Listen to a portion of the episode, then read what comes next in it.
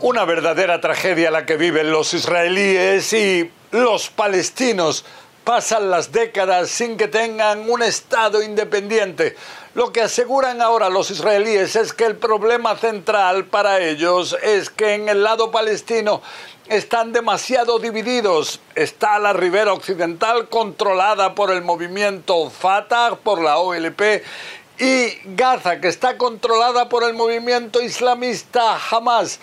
Entonces, eh, todo esto lleva a una realidad extrema en la cual muchas veces vemos eh, rondas de violencia entre ambas partes.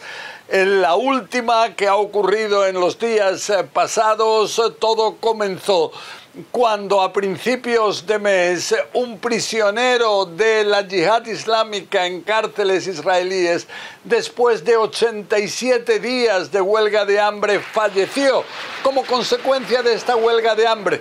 Pero esto llevó a que la yihad islámica decidiera reaccionar de una manera que sorprendió a prácticamente todos. Más de 100 cohetes y proyectiles lanzados contra el interior de Israel.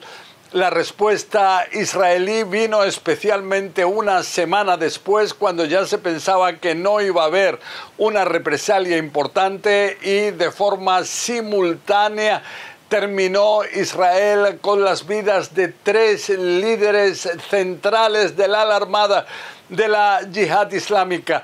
Todo esto llevó a que en esta organización durante varios días lanzaran cerca de 1.500 cohetes y proyectiles contra el interior de Israel y de su parte que Israel eh, llevara a cabo más de 400 ataques aéreos contra Gaza.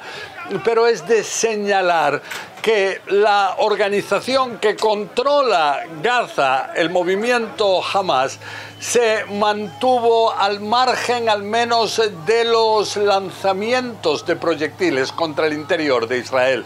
Es verdad que hablaron de solidaridad palestina, de que la unión no logrará ser partida por los israelíes, pero eh, sobre el terreno ellos decidieron mantenerse al margen a pesar de que su poderío militar es muy superior al de la yihad islámica.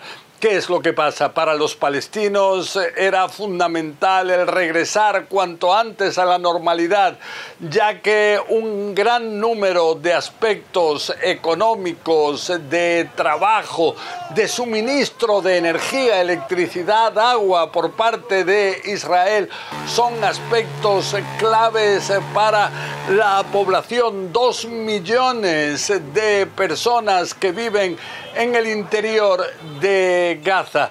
Entonces, todo esto dejó evidente que también existen divisiones importantes dentro de esta franja de tierra.